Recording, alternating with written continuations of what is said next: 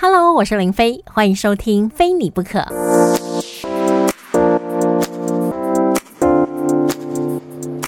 大家好，我是林飞。哇，好像很久没有更新了。很多听众朋友说，你一天到晚就叫我们要来听你的 podcast，结果你都不更新。好了好了，来更新。我跟你讲，我最近会疯狂更新哦，大家要准备接招哦。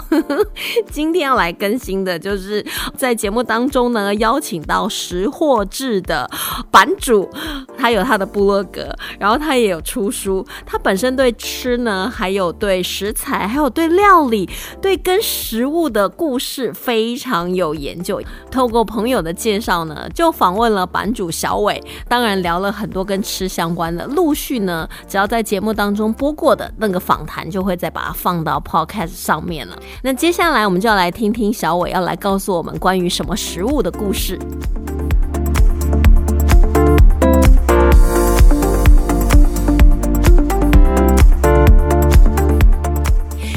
续回到生活啊，哥哥，我是林飞。今天在我们节目当中呢，为您邀请到《识货志》的作者小伟来到我们节目当中，跟我们来聊一聊会让我们口齿留香的美食。Hello，小伟你好。嗨，林飞好，各位听众大家好。哎，其实我看你的部落格，我就觉得你每一道菜都被你讲的好像真的好容易做，然后每一个食品的故事都觉得怎么这个食物我每天在吃，但是它的故事我却完全不知道，有点像是。最熟悉的陌生人那种感觉，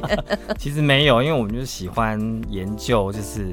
我们平常其实每个人吃的每一个每一道菜每一个食物，它其实背后一定有它的原因，才会最后会变成现在这个样子。那我们那时候就是喜欢去研究这个东西，加上自己喜欢做饭，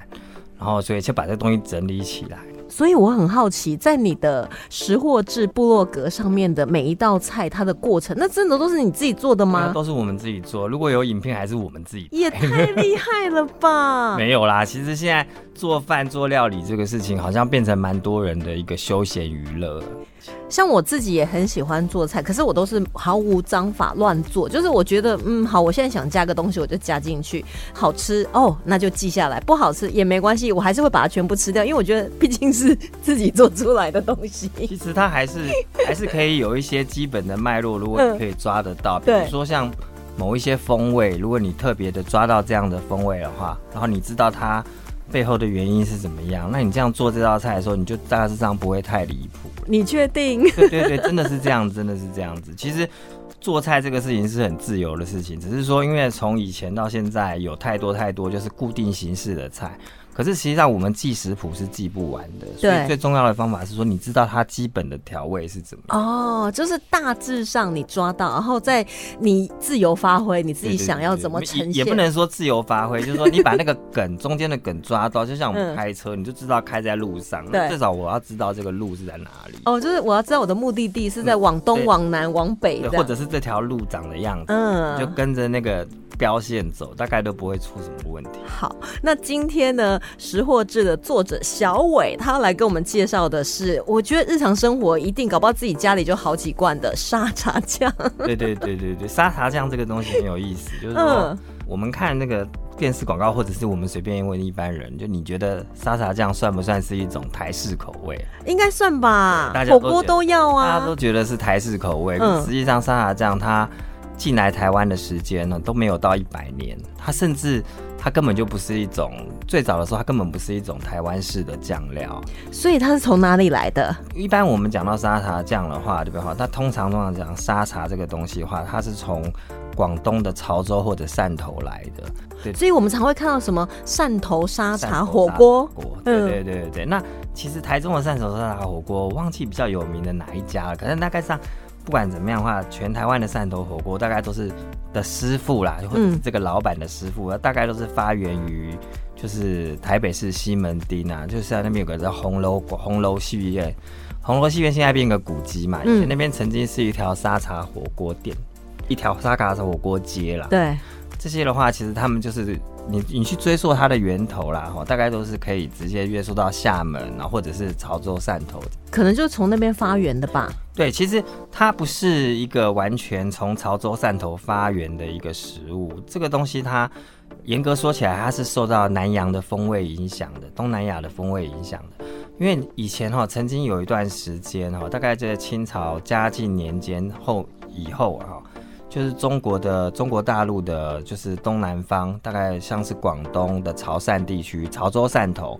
然后还有福建的泉州。泉州的话，就是大家比较知道，像厦门、泉州，这里是就所谓泉州府的范围。台湾听说有一就闽南族群，大概有一半以上是泉州人呐，然后大概只有四成是是那个就是什么州？漳州。漳州人，对对对。以前不是有什么全漳大战？全漳全漳械斗。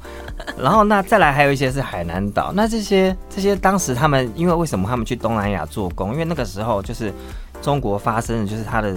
第一个天灾，第二个是他的耕作的面积不够，因为以前的人要找工作，就是大概就是要跟田地有关系，他没有田地，没有办法工作，所以他们就是去东南亚打工。因为那时候的话，英国刚好就是占领了整个马来半岛，那他们就需要非常多的劳动力去招募这些地方的人，他们去那边当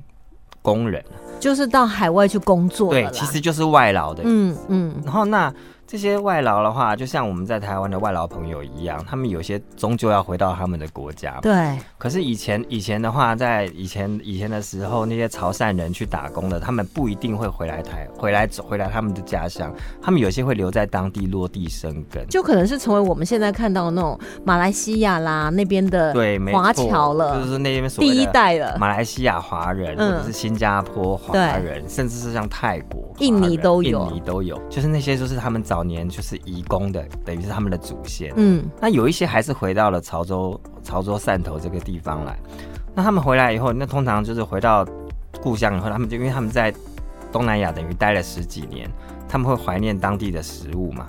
那东南亚其实有一种像马来、马来、马来半岛有一种比较有名的食物，大家一定都知道，就沙爹啊。所以沙爹就是沙茶的前身，有关系。因为你看，你看沙茶这样台语啊，他就念念什么？哎我，不会台语。所以念什么？沙茶酱的台语就叫沙爹哦，所以它是从原来那个音转过来的。对对对，那那就是就是他们回到广东汕头之后呢，那他们就是想要用当地的食材，然后去复制出沙茶酱、沙爹酱。那沙爹的话，它本身里面是一些像是香辛香料啦、红葱、蒜头啦，但是最主要就是花生酱、花生粉啦，还有是烤过的花生。可是他们回到潮州汕头之后呢，他们虽然有花生，可是其他的香料的话，他们不一定有，所以他们就是把它改成，比如说中药的五香粉，对，然后或者是改成他们潮汕当地常，或者是像呃福建的话也非常喜欢用，就是像虾米啊、虾干，然后有海味，对，然后再扁鱼啊，像这种东西，他把它通通打碎，然后就是把它炒过，把它打碎，然后做成一种酱料。啊，这种东西的话，后来的话，他们也一样叫它沙沙爹，它是一种等于是自己发明的沙爹沙沙爹酱，它已经不是原来就是马来半岛或者是印尼，嗯，就这个这些地方的沙爹酱，它变成一种就是富有我们讲中华料理特色的一种酱，已经被广东人。童话，童话就自己自己发明的一种有有仿的料理，就有点像是我们台湾发明那个月亮虾饼。对对对对对对对，这是一种自己发明的。对对对那这种酱呢，它后来就是慢慢从潮州、汕头，然后就流行到福建的泉州府。然后那台湾最早的沙沙茶酱呢，其实就是一九四九年之后，从等于从厦门这个地方有一位先生呐，哈，就是他就是到了台北。然后就在这个台北西门红楼这边哈，他就开了一间这个沙茶火锅店，嗯，台湾第一家沙茶火锅店，现在还在哦。所以还是同，就是老板的第二代或第三代嘛？对对对，老板的第二代、第三代。那他们这家火锅店现在已经不在红楼边了。然后他的右，他的面对西门町红楼的右手边的那条巷子，以前从前曾经最夯的时候，整条街都是沙茶火锅店。所以以前是沙茶一条街。对，那家店叫清香沙茶火锅。那后来就从中间变得非常多，就有些是在清香打过工的，有些是我懂我懂，对，老板的徒弟，对，有的是曾经，有的是甚至有些哦是是自己。本身根本没学过，嗯，是说他自己也是潮州汕汕头人，对这个有点印象，然后又跑去清香，就是大概观摩了一下就回来开，所以全台湾后来的大部分所有的有名的汕头火锅店，就是沙茶火锅店，都跟清香沙茶火锅有关系，就可能都有沾到一点边呐，有在那边打工过的，然后有对对对诶会不会有那种客人吃的觉得说，哎、这个我应该可以自己调一下，也应该可以，然后多多观察。那个时候，那个时候沙茶酱其实不不，他们以前都不像现在，现在我们有网络可以查，以前的人没有网络可以查，他们就是如果师傅不教你，你就不会知道。哦，对啊，师傅都会留一手啊。所以一开始其实沙茶酱大概就是只有在这种潮州汕头火锅很流行。然后它后来很流行的原因，是因为那时候以前后来后来后来大概一九七零年代，好了到一九八零之间呢、啊，就是说那时候有一个节目就五等奖，可能很要很老的人才记得，就是那时候就是有一个节目就是歌唱综艺嗯，比赛的节目啊。就像我们那个星光大道类似就可以说当时的星光大道。然后呢，那个节目很流行，大家现在没有感觉，就是说其实有一段时间的台湾呢，哈，就是只要你有办法上那个电视广告，人家就会觉得你是一个大咖，啊、很厉害这样，因为以前没有自媒体没有啊，自媒体而且还只有老三台。对。然后呢，那个时候就大家我们就知道，哎、我可以直接讲那个牌子，什么牛头牌哦，那可以。啦，因为它在全台湾是非常有名，这个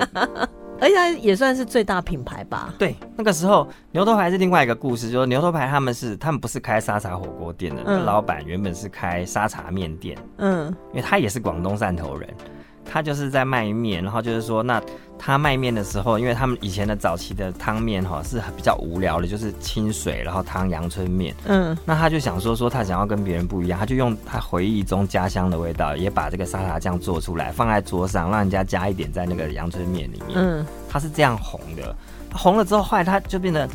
诶、他可能面好不好吃我不知道，可是因但是为大家沙茶沙茶很特别，嗯。所以他们就后来就开了开了食品厂，专门在卖沙茶酱。听说啦，据说就是说他们凑了一点经费啦，然后就去在五等奖上面登广告。那那时候五等奖是全台湾最红的节目，哦，所所以那个以就一炮而红了。对，他就一直在广告这个沙茶酱的，他的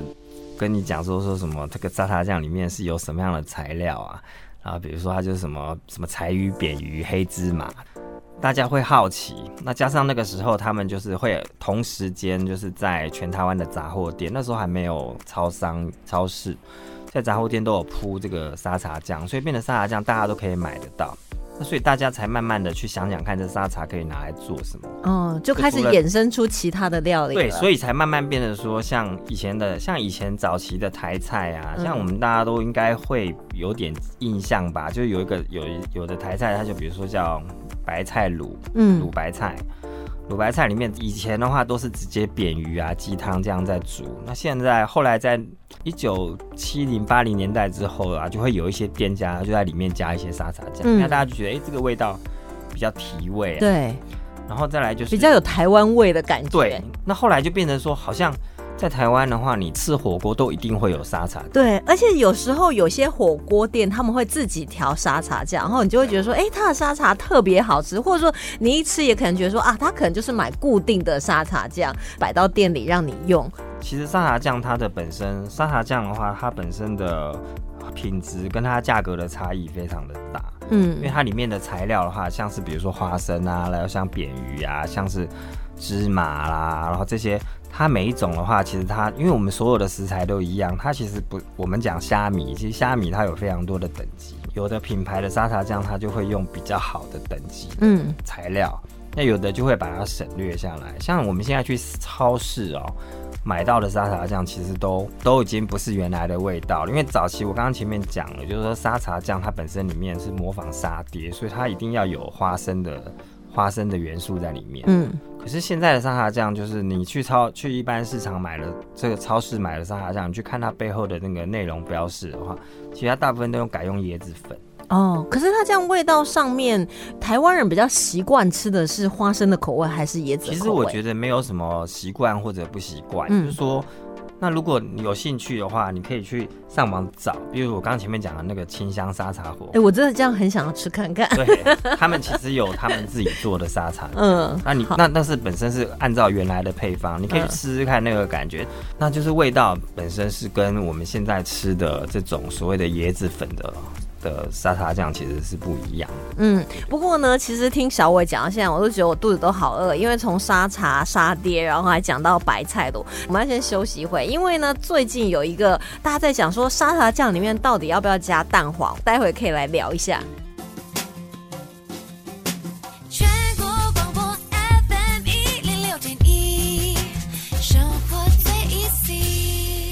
继续回到生活啊，Go Go，我是林飞。我们今天为您邀请到《识货志》的作者小伟来到我们节目当中。刚才讲到那个沙茶酱，讲了大家都肚子饿了。不过待会呢，中午你可能就可以去吃个迷你火锅之类，就可以疯狂加那个沙茶酱。但是有时候我们在吃火锅的时候，有些地方他会把那个蛋黄就是独立出来放到沙茶酱里。我看到人家这样吃，我是不敢呐。小伟，你自己敢吗？我我会看呢，就是说。你知道，其实蛋呢，它其实最大的问题是说，它可能会有什么沙门氏菌。哎，对呀，对。那你你其实那个菌哈，就是你该看注意看它的蛋壳有没有有没有碎裂。不过我觉得啦，就是说如果你在外面外食的话，最好最好就不要在沙拉酱里面加生的蛋，因为。你其实不知道那家店它的蛋的 quality 怎么样，而且我上礼拜还看到一个新闻，好像在桃园有一家店啊，就是卖一些食品的，它蛋上面如果有破洞啊，他说他那个膜还在，外面那个壳有破洞，他用三秒就要把它填补，我看到我都吓一大跳，太神奇了，一个蛋也没多少钱，不要省成这样。像像我觉得蛋哈，它当然如果你可以确定它的 quality 没有问题的话。那你当然是可以吃生的，可是实际上的话，这对一般的消费者来说，你要去辨别这些东西是问题，是困难，是比较大的。嗯，因为你其实不知道怎么样子的鸡蛋才算是一颗好的鸡蛋。对啊，因为一般来讲的话，我们台湾人几乎每天都会吃到很多很多蛋。早餐会有蛋饼，然后你中午吃面、吃饭、吃便当，搞不好会有半颗卤蛋。很多蛋也是很入料理的。但是问题是蛋要怎么挑选？像我们通常都去超商，然后就可能看看，好，那我想要买这个，我就把它买回去了。我觉得对于一般的消费者来说呢，我会比较建议说，第一个就是你要买盒装蛋，不要买散装蛋。嗯，散装蛋就是说我们去市场里面，它就是。一箱一箱卖，然后就比如挑个十几个，然后就给他称。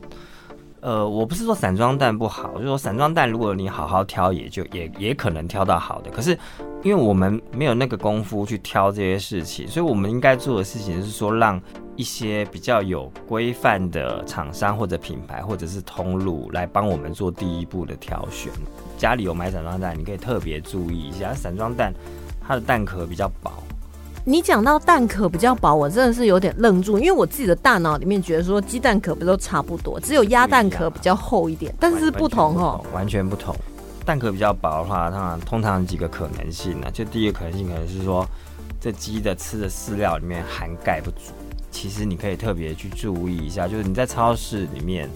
买到的，就是它比较它比较比较贵一点的蛋。你把那个蛋敲破之后，你去掰一下那个蛋壳的厚度，你就会发现它其实有一定的坚硬度啊。好像真的，因为好像比较在敲的时候不容易敲破。对，然后那那这个东西是呃，你知道鸡蛋其实它蛋壳的颜色跟品种有关系，蛋黄的颜色跟饲料有关系。可是有很多东西是你饲料不管怎么做，它还是有它的极限在，尤其像它蛋壳的厚度啊。像我们讲一只母鸡开始生蛋，到它的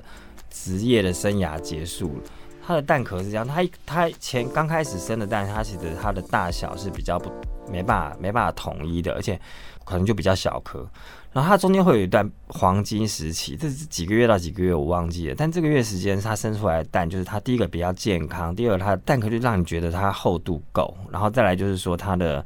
它就反正就是它就是一切都是比较健康。那因为那个母鸡可能也正在它的人生的巅峰期，对，那它到比较末期的时候，你。当然，你也可以靠很多方法。那很多方法，因为我们今天不是不是农村节目，所以